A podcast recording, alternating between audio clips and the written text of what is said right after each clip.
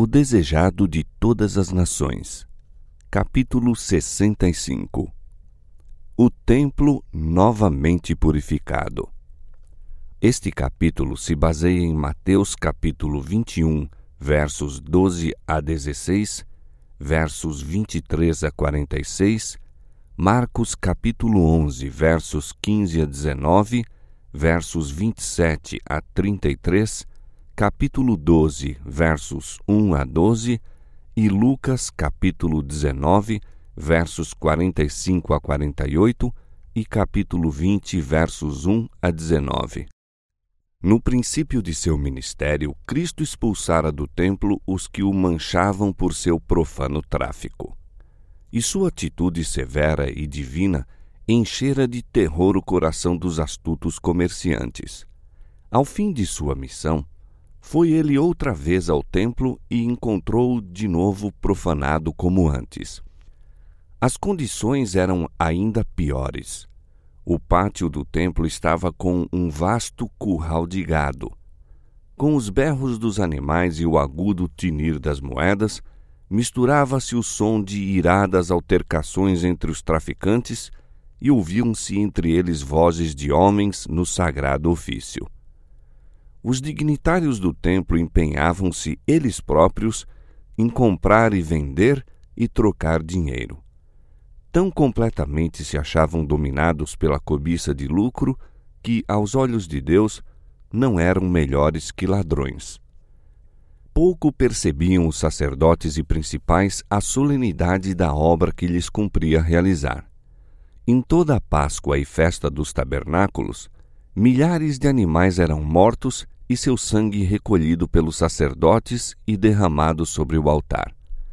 Os judeus familiarizaram-se com a oferta de sangue e quase perderam de vista o fato de ser o pecado o que tornava necessário todo esse derramamento de sangue de animais.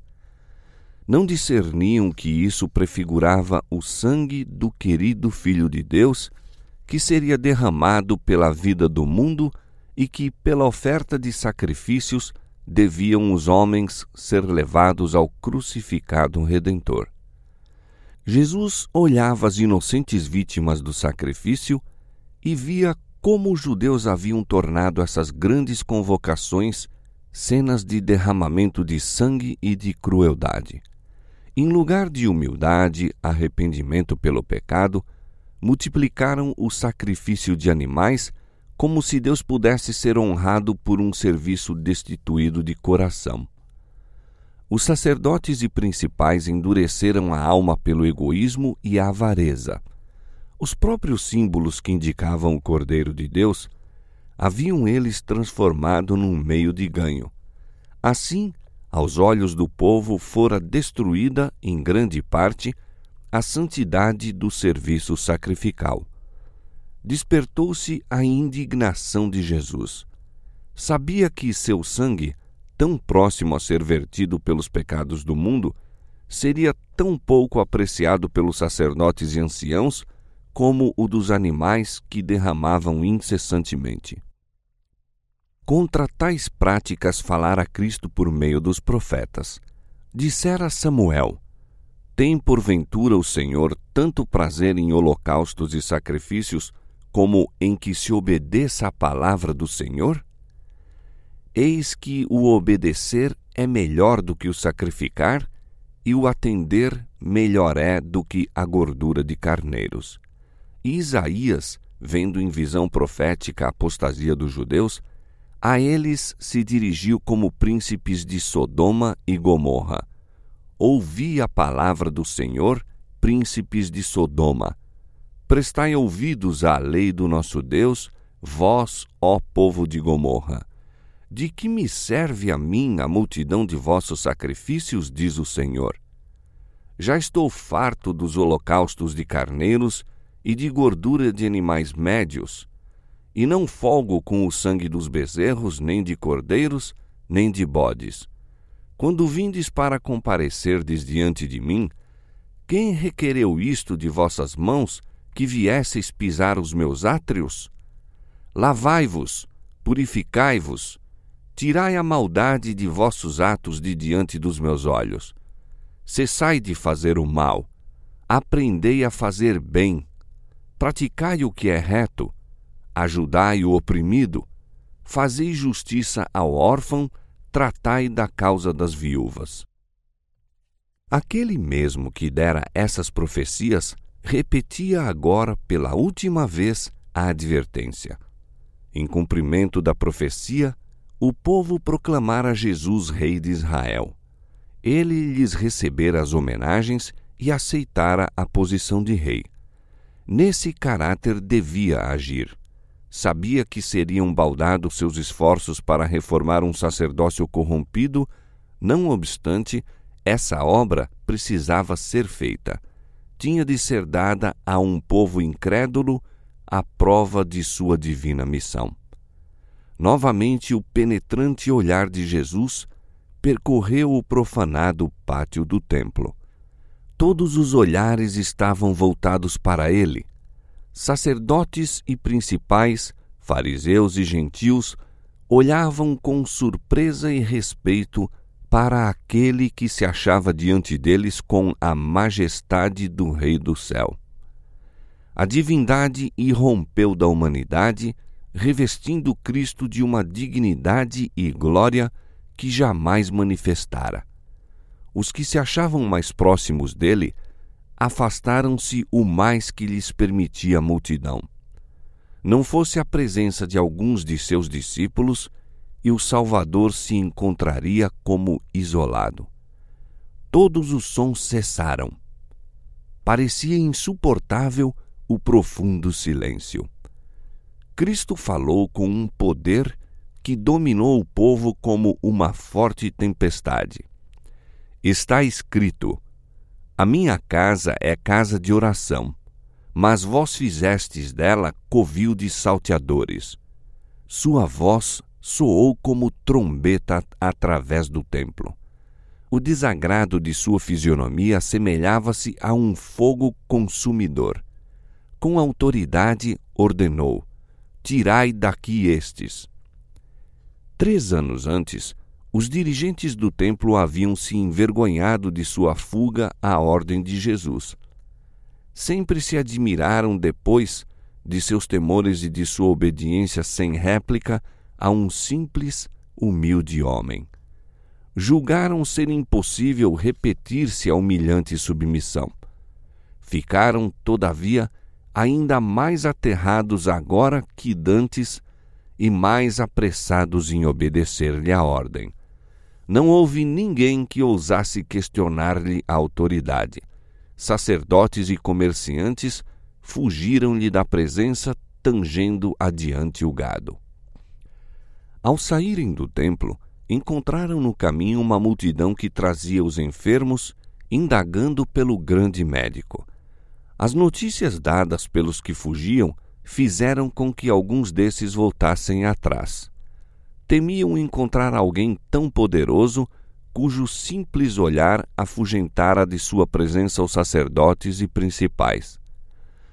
O maior número, porém, avançou por entre a multidão apressada, ansiosos de encontrar aquele que era sua única esperança. Ao fugir do templo a multidão, muitos ficaram atrás. A esses se reuniram então os recém-vindos. Novamente o pátio do templo se encheu de doentes e moribundos, e mais uma vez Jesus os socorreu. Depois de algum tempo, os sacerdotes e principais se aventuraram a voltar ao templo. Acalmado o pânico, sentiram-se presa de ansiedade quanto ao que iria Jesus fazer em seguida esperavam que tomasse o trono de Davi.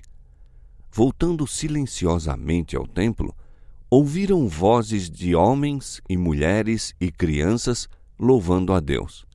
Ao entrar, ficaram paralisados diante da maravilhosa cena. Viram os enfermos curados, os cegos restaurados à vista, os surdos ouvindo e os coxos saltando de prazer as crianças superavam os demais no regozijo. Jesus lhes curara as moléstias, enlaçara-as nos braços, recebera-lhes os beijos de reconhecido afeto, e algumas delas haviam adormecido em seu peito ao ensinar ele à multidão. Agora, com alegres vozes, os pequenos lhe entoavam o louvor, repetiam os hosanas da véspera e triunfalmente agitavam palmas diante do Salvador. O templo ecoava e reecoava as suas aclamações. Bendito o que vem em nome do Senhor. Eis que o teu rei virá a ti, justo e salvador. Hosana ao filho de Davi. O som dessas felizes e reprimidas vozes foi uma ofensa para os dirigentes do templo. Decidiram-se a fazer calar essas demonstrações. Disseram ao povo que a casa de Deus era profanada pelos pés das crianças e suas aclamações de júbilo. Verificando que suas palavras não causavam impressão no povo, voltaram-se os sacerdotes para Cristo. Ouves o que estes dizem? E Jesus lhes disse: Sim, nunca lestes? Pela boca dos meninos e das criancinhas de peito tiraste o perfeito louvor? Predissera a profecia que Cristo seria proclamado Rei e essa palavra se devia cumprir. Os sacerdotes e principais de Israel recusaram anunciar sua glória e Deus moveu as crianças para lhe servirem de testemunhas. Silenciassem as vozes infantis e os próprios pilares do templo entoariam o louvor do Salvador. Os fariseus ficaram inteiramente perplexos e desconcertados. Alguém que não podiam intimidar achava-se com a direção. Jesus tomara sua posição de guarda do templo. Nunca dantes assumira essa régia autoridade. Nunca dantes haviam suas palavras e ações possuído tão grande poder. Fizera maravilhosas obras por toda Jerusalém, mas nunca dantes por maneira tão solene e impressiva. Em presença do povo que lhe testemunhara as maravilhosas obras, os sacerdotes e principais não ousavam hostilizá-lo abertamente. Conquanto zangados e confundidos por sua resposta, não foram capazes de fazer qualquer coisa mais naquele dia. Na manhã seguinte, o sinédrio considerou novamente a atitude que devia tomar para com Jesus. Três anos antes, tinham pedido um sinal de sua messianidade. Desde então, realizara ele poderosas obras por toda a terra. Curara os enfermos, alimentara miraculosamente milhares de pessoas, caminhara sobre as ondas e sua palavra impusera calma ao revoltado mar. Repetidamente lera o coração dos homens como um livro aberto, expulsara demônios e ressuscitara mortos. Os principais tinham diante dele si as provas de sua messianidade. Decidiram então não pedir nenhum sinal de sua autoridade, mas tirar dele qualquer anuência ou declaração que o pudessem condenar. Dirigindo-se ao templo onde ele estava ensinando, puseram-se a interrogá-lo: Com que autoridade fazes isto? E quem te deu tal autoridade? esperavam que ele declarasse proceder de Deus sua autoridade. Essa afirmação intentavam negar. Mas Jesus os enfrentou com outra interrogação, aparentemente ligada a assunto diverso, e tornou sua resposta dependente da que eles dessem a pergunta. O batismo de João, disse ele, de onde era? Do céu ou dos homens? viram os sacerdotes encontrar-se diante de um dilema do qual nenhum sofisma os podia livrar. Se dissessem que o batismo de João era do céu, tornar-se-ia patente sua incoerência. Cristo diria: Então, por que não crestes? João testificara de Cristo: Eis o Cordeiro de Deus que tira o pecado do mundo. Se os sacerdotes acreditassem no testemunho de João, como poderiam negar a messianidade de Cristo? Se declarassem sua crença real de que o mistério de João era dos homens, trariam sobre si mesmos uma tempestade de indignação, pois o povo acreditava que João era profeta. Com vivo interesse aguardava o povo a decisão. Sabia que os sacerdotes haviam professado aceitar o ministério de João e esperava que reconhecessem indiscutivelmente que fora enviado por Deus. Mas depois de conferenciarem em segredo entre si, decidiram não se comprometer. Professando hipocritamente ignorância, disseram: Não sabemos.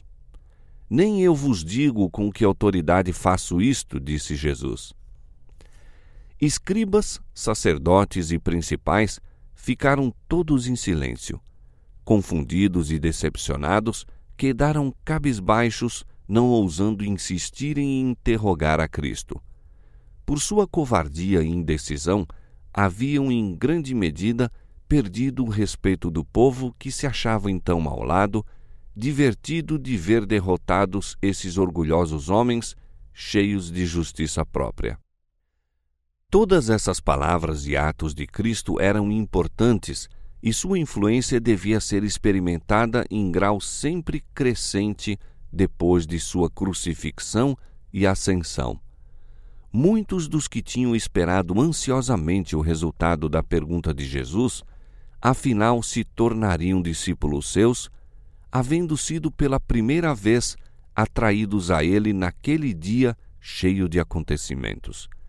A cena do pátio do templo nunca mais se apagaria da memória deles.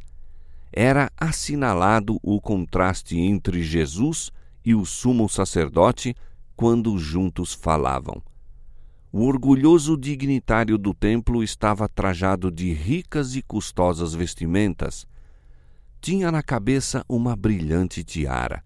Seu porte era majestoso, os cabelos e a longa barba prateados pela idade. Sua aparência enchia de respeito os que o viam. Perante essa augusta personagem, achava-se a majestade do céu, sem adorno ou ostentação. Tinha nas vestes os vestígios das jornadas. Seu rosto era pálido e exprimia paciente tristeza. Todavia, nele se estampavam dignidade e benevolência em estranho contraste com o ar orgulhoso, presunçoso e irado do sumo sacerdote. Muitos dos que testemunhavam as palavras e atos de Jesus no templo entronizaram-no daí em diante no coração como profeta de Deus. À medida, porém, que o sentimento popular se voltava em favor de Jesus, o ódio dos sacerdotes crescia para com ele. A sabedoria com que se esquivava aos laços que lhe armavam aos pés, sendo uma nova evidência de sua divindade, acrescentava combustível à sua ira. Em sua disputa com os rabis, não era propósito de Cristo humilhar os oponentes não se alegrava em vê-los em situação difícil. Tinha importante lição a ensinar: mortificar os inimigos, permitindo que se vissem emaranhados na própria rede que para ele haviam preparado. Sua confessada ignorância com respeito ao caráter do batismo de João proporcionou-lhe oportunidade de falar e aproveitou-a apresentando-lhes sua verdadeira situação e ajuntando uma advertência às muitas que já fizera. Mas que vos parece? disse ele. Um homem tinha dois filhos, e dirigindo-se ao primeiro, disse: Filho, vai trabalhar hoje na minha vinha. Ele, porém, respondendo, disse: Não quero. Mas depois, arrependendo-se, foi. E dirigindo-se ao segundo, falou-lhe de igual modo, e respondendo ele, disse: Eu vou, senhor. E não foi. Qual dos dois fez a vontade do Pai? Essa súbita pergunta tirou seus ouvintes de sua habitual posição de guarda. Haviam acompanhado atentamente a parábola e então responderam imediatamente: O primeiro. Fixando neles o firme olhar, respondeu Jesus em tom severo e solene: Em verdade vos digo que os publicanos e as meretrizes entram diante de vós no reino de Deus. Porque João veio a vós no caminho da justiça e não o crestes, mas os publicanos e as meretrizes o creram. Vós, porém, vendo isto, nem depois vos arrependestes para o crer. Os sacerdotes e principais não podiam deixar de dar resposta correta à pergunta de Cristo, e assim obteve ele sua opinião em favor do primeiro filho. Este filho representava os publicanos, os que eram desprezados e odiados pelos fariseus. Os publicanos haviam sido inteiramente imorais. Tinham sido, na verdade, transgressores da lei de Deus, mostrando em sua vida absoluta resistência às suas reivindicações. Eram ingratos e profanos. Ao ser-lhes dito que fossem trabalhar na vinha do Senhor, recusaram desdenhosamente. Mas ao vir João pregando o arrependimento e o batismo, os publicanos receberam a mensagem e foram batizados. O segundo filho representava os dirigentes da nação judaica. Alguns fariseus se tinham arrependido recebendo o batismo de João, mas os dirigentes não quiseram reconhecer que ele viera de Deus. Suas advertências e acusações não os levaram a uma reforma rejeitaram o conselho de Deus contra si mesmos, não tendo sido batizados por ele. Trataram desdenhosamente sua mensagem. Como o segundo filho, que, quando chamado, disse: Eu vou, Senhor, mas não foi, os sacerdotes e principais professaram obediência, mas agiram em sentido contrário. Faziam grandes profissões de piedade pretendiam estar obedecendo à lei divina, mas prestavam apenas uma falsa obediência.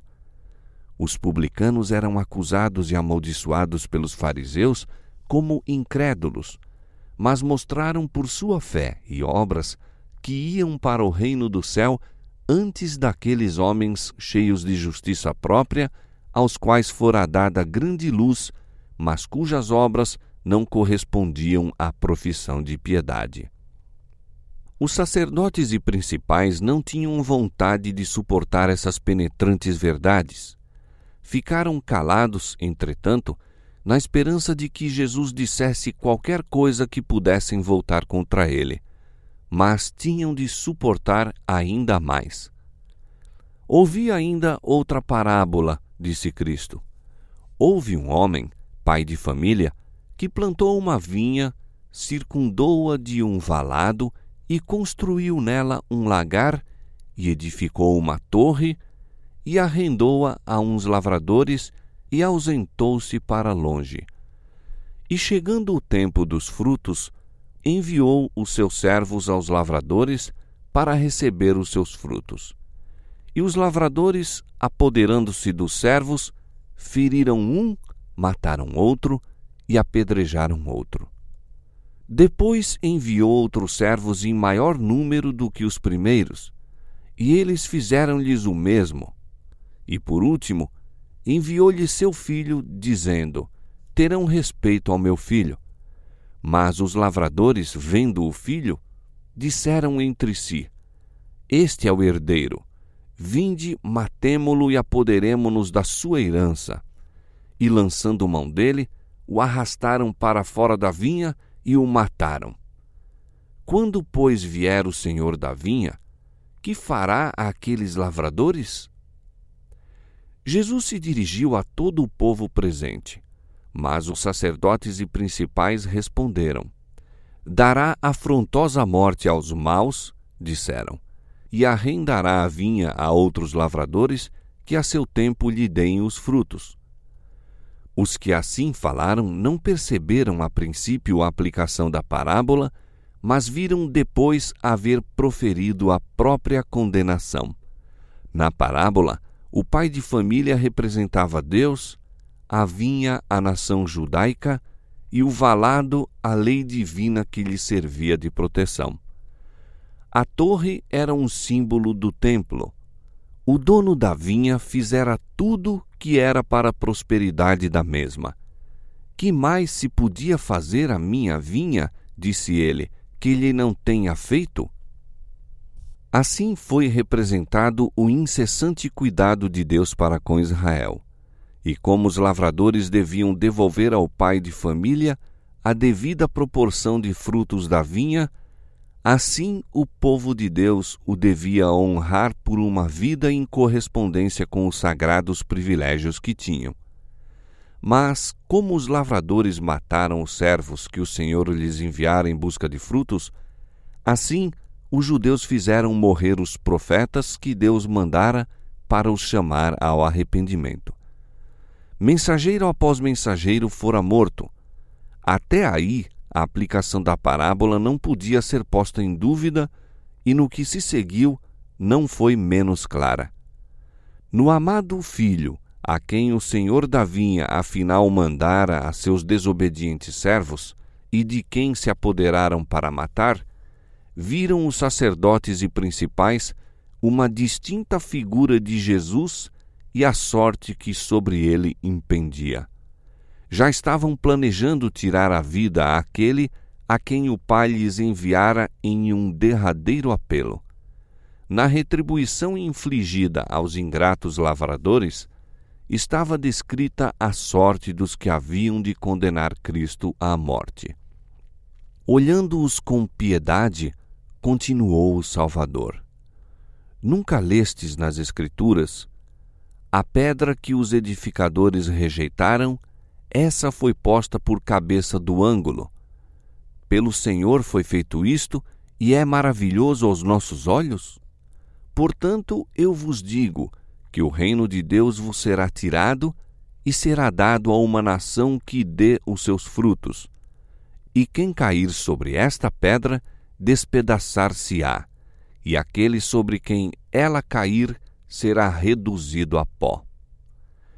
Essa profecia repetiram os judeus muitas vezes nas sinagogas, aplicando-a ao Messias que havia de vir. Cristo era a pedra de esquina da dispensação judaica e de todo o plano da salvação. Essa pedra fundamental, os edificadores judaicos os sacerdotes e príncipes de Israel estavam agora rejeitando.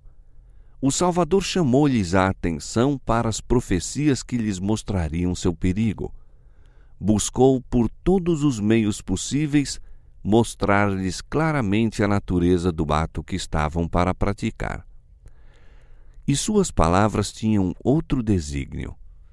Ao fazer a pergunta: Quando, pois, vier o Senhor da vinha, que fará àqueles lavradores? Era intuito de Cristo que os fariseus respondessem como fizeram. Tinha em vista que eles mesmos se condenassem. Suas advertências, deixando de despertá-los para o arrependimento, selar-lhes-iam a condenação, e ele queria que vissem que eles próprios haviam trazido sobre si a ruína intentava mostrar-lhes a justiça de Deus e retirar-lhes os privilégios nacionais, o que já começara e terminaria não somente na destruição do templo e da cidade, mas na dispersão da nação. Os ouvintes reconheceram a advertência. Não obstante, porém, a sentença que eles mesmos haviam proferido, os sacerdotes e príncipes estavam prontos a completar o quadro, dizendo: Este é o herdeiro, vinde, matemo-lo. E pretendendo prendê-lo, recearam o povo, porque o sentimento público era a favor de Cristo. Citando a profecia da pedra rejeitada, referia-se Cristo a uma ocorrência verdadeira da história de Israel. O incidente relacionava-se com a edificação do próprio templo. Conquanto tivesse especial aplicação ao templo do primeiro advento de Cristo, devendo ser tocado com poder especial aos judeus, encerra também uma lição para nós. Ao ser erigido o Templo de Salomão, as imensas pedras para as paredes e os fundamentos foram inteiramente preparadas na pedreira. Depois de serem levadas para o local da construção, nenhum instrumento devia ser nelas empregado. Os obreiros só tinham que as colocar em posição. Fora trazida para ser empregada nos fundamentos uma pedra de dimensões extraordinárias e de singular feitio. Mas os construtores não conseguiam achar lugar para ela e não a queriam aceitar. Era-lhes um estorvo jazendo para ali sem utilidade. Por muito tempo assim ficou como pedra rejeitada. Mas ao chegarem os edificadores à ocasião de colocar a pedra angular, procuraram por muito tempo uma de tamanho e resistência suficientes e do devido formato para ocupar aquele lugar e suportar o grande peso que sobre ela repousaria. Fizessem uma imprudente escolha para esse importante lugar e estaria em risco a segurança de todo o edifício. Deveriam encontrar uma pedra capaz de resistir à influência do sol, da geada e da tempestade. Várias pedras foram escolhidas diversas vezes, mas sob a pressão de imensos pesos haviam se despedaçado. Outras não puderam suportar a prova das súbitas mudanças atmosféricas. Afinal, a atenção dos construtores foi atraída para a pedra por tanto tempo rejeitada. Ficara exposta ao ar, ao sol e à tempestade sem apresentar a mais leve fenda. Os edificadores examinaram essa pedra. Suportara todas as provas, menos uma. Se pudesse resistir à prova de vigorosa pressão, decidir-se-iam a aceitá-la para a pedra angular. Foi feita a prova. A pedra foi aceita, levada para o lugar que lhe era designado verificando-se a ele ajustar-se perfeitamente. Em profética visão, foi mostrado a Isaías que essa pedra era um símbolo de Cristo. Diz ele: Ao Senhor dos Exércitos, a ele santificai, e seja ele o vosso temor, e seja ele o vosso assombro. Então ele vos será santuário, mas servirá de pedra de tropeço e de rocha de escândalo às duas casas de Israel, de laço e rede aos moradores de Jerusalém. E muitos dentre eles tropeçarão e cairão, e serão quebrantados e enlaçados e presos. Levado em visão adiante ao primeiro advento, é mostrado ao profeta que Cristo devia sofrer provas e experiências das quais era um símbolo o que se fizera à pedra de esquina do templo de Salomão. Portanto, assim diz o Senhor Jeová: Eis que ponho em Sião uma pedra, uma pedra já provada, pedra preciosa de esquina, que está bem firme e fundada. Aquele que crê, não se apresse. Com infinita sabedoria, escolheu Deus a pedra fundamental e a colocou ele mesmo. Chamou-a firme. O mundo inteiro pode depor sobre ela seus fardos e pesares, pode suportá-los a todos. Com perfeita segurança podem edificar sobre ela. Cristo é uma pedra já provada. Aqueles que nele confiam, ele nunca decepcionará. Suportou todas as provas. Resistiu à pressão da culpa de Adão, e da de sua posteridade, e saiu mais que vencedor dos poderes do mal. Tem suportado os fardos sobre ele lançados por todo pecador arrependido. Em Cristo tem encontrado alívio o coração culpado. Ele é o firme fundamento. Todos quantos fazem dele sua confiança descansam em segurança perfeita. Na profecia de Isaías, declara-se que Cristo é tanto o firme fundamento como uma pedra de tropeço. O apóstolo Pedro, escrevendo sob inspiração do Espírito Santo, mostra claramente para quem Cristo é uma pedra de esquina e para quem é rocha de escândalo. Se é que já provastes que o Senhor é benigno, e chegando-vos para ele pedra viva, reprovada, na verdade, pelos homens, mas para com Deus eleita e preciosa, vós também, como pedras vivas, sois edificados casa espiritual e sacerdócio santo para oferecer sacrifícios espirituais agradáveis a Deus por Jesus Cristo.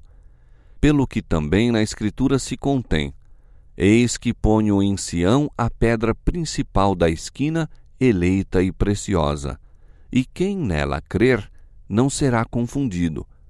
E assim para vós, os que crerdes, é preciosa, mas para os rebeldes, a pedra que os edificadores reprovaram, essa foi a principal da esquina, e uma pedra de tropeço e rocha de escândalo para aqueles que tropeçam na palavra, sendo desobedientes.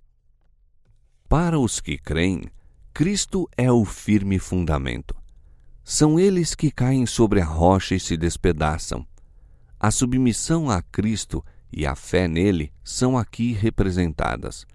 Cair sobre a rocha e despedaçar-se é renunciar à nossa própria justiça e ir a Cristo com a humildade de uma criança, arrependidos de nossas transgressões e crendo em seu amor perdoador.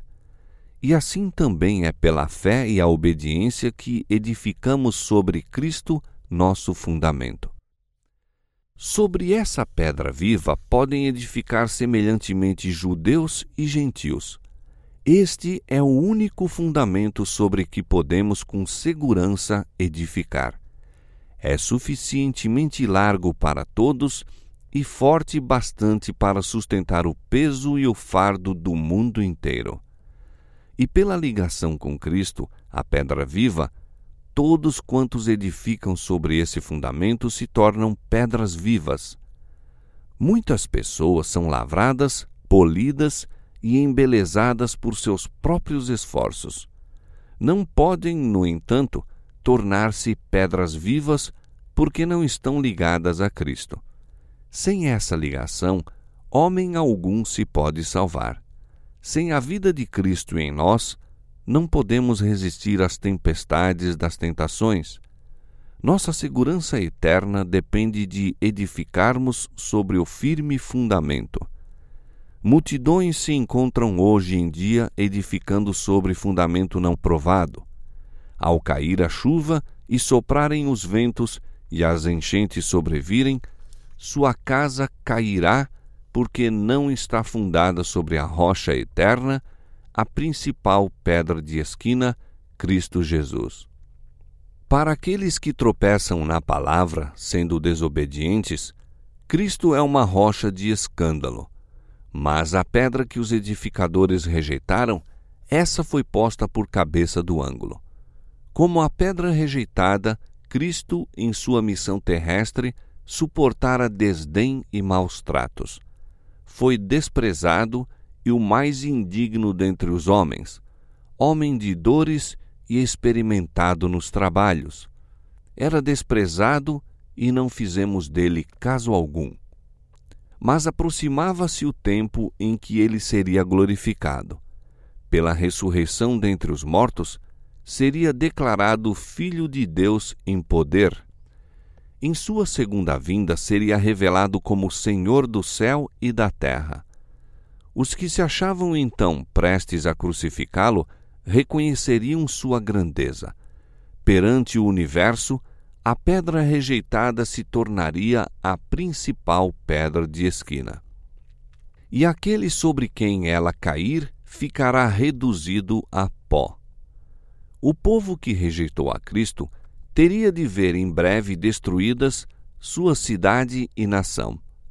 Sua glória seria despedaçada, espalhada como o pó diante do vento. E que foi que destruiu os judeus? Foi a rocha que houvessem eles edificado sobre ela, teria sido sua segurança. Foi a bondade divina desprezada, a justiça maltratada e menosprezada sua misericórdia. Os homens deliberaram opor-se a Deus, e tudo quanto teria servido para sua salvação foi voltado para sua destruição. Tudo quanto Deus ordenara para a vida, acharam ser para a morte. Na crucifixão de Cristo pelos judeus, estava envolvida a destruição de Jerusalém. O sangue derramado sobre o Calvário foi o peso que os fez abismar na ruína para este mundo e o mundo por vir. Assim será no grande dia final, quando o juízo cair sobre os que rejeitam a graça divina. Cristo, para eles a pedra de escândalo, aparecer-lhes-á então como vingadora montanha. A glória de seu rosto, que para os justos é vida, será para os ímpios um fogo consumidor. Por causa do amor rejeitado, da graça desprezada, será destruído o pecador. Mediante muitas ilustrações e repetidas advertências, Jesus mostrou qual seria o resultado para os israelitas de rejeitar o Filho de Deus.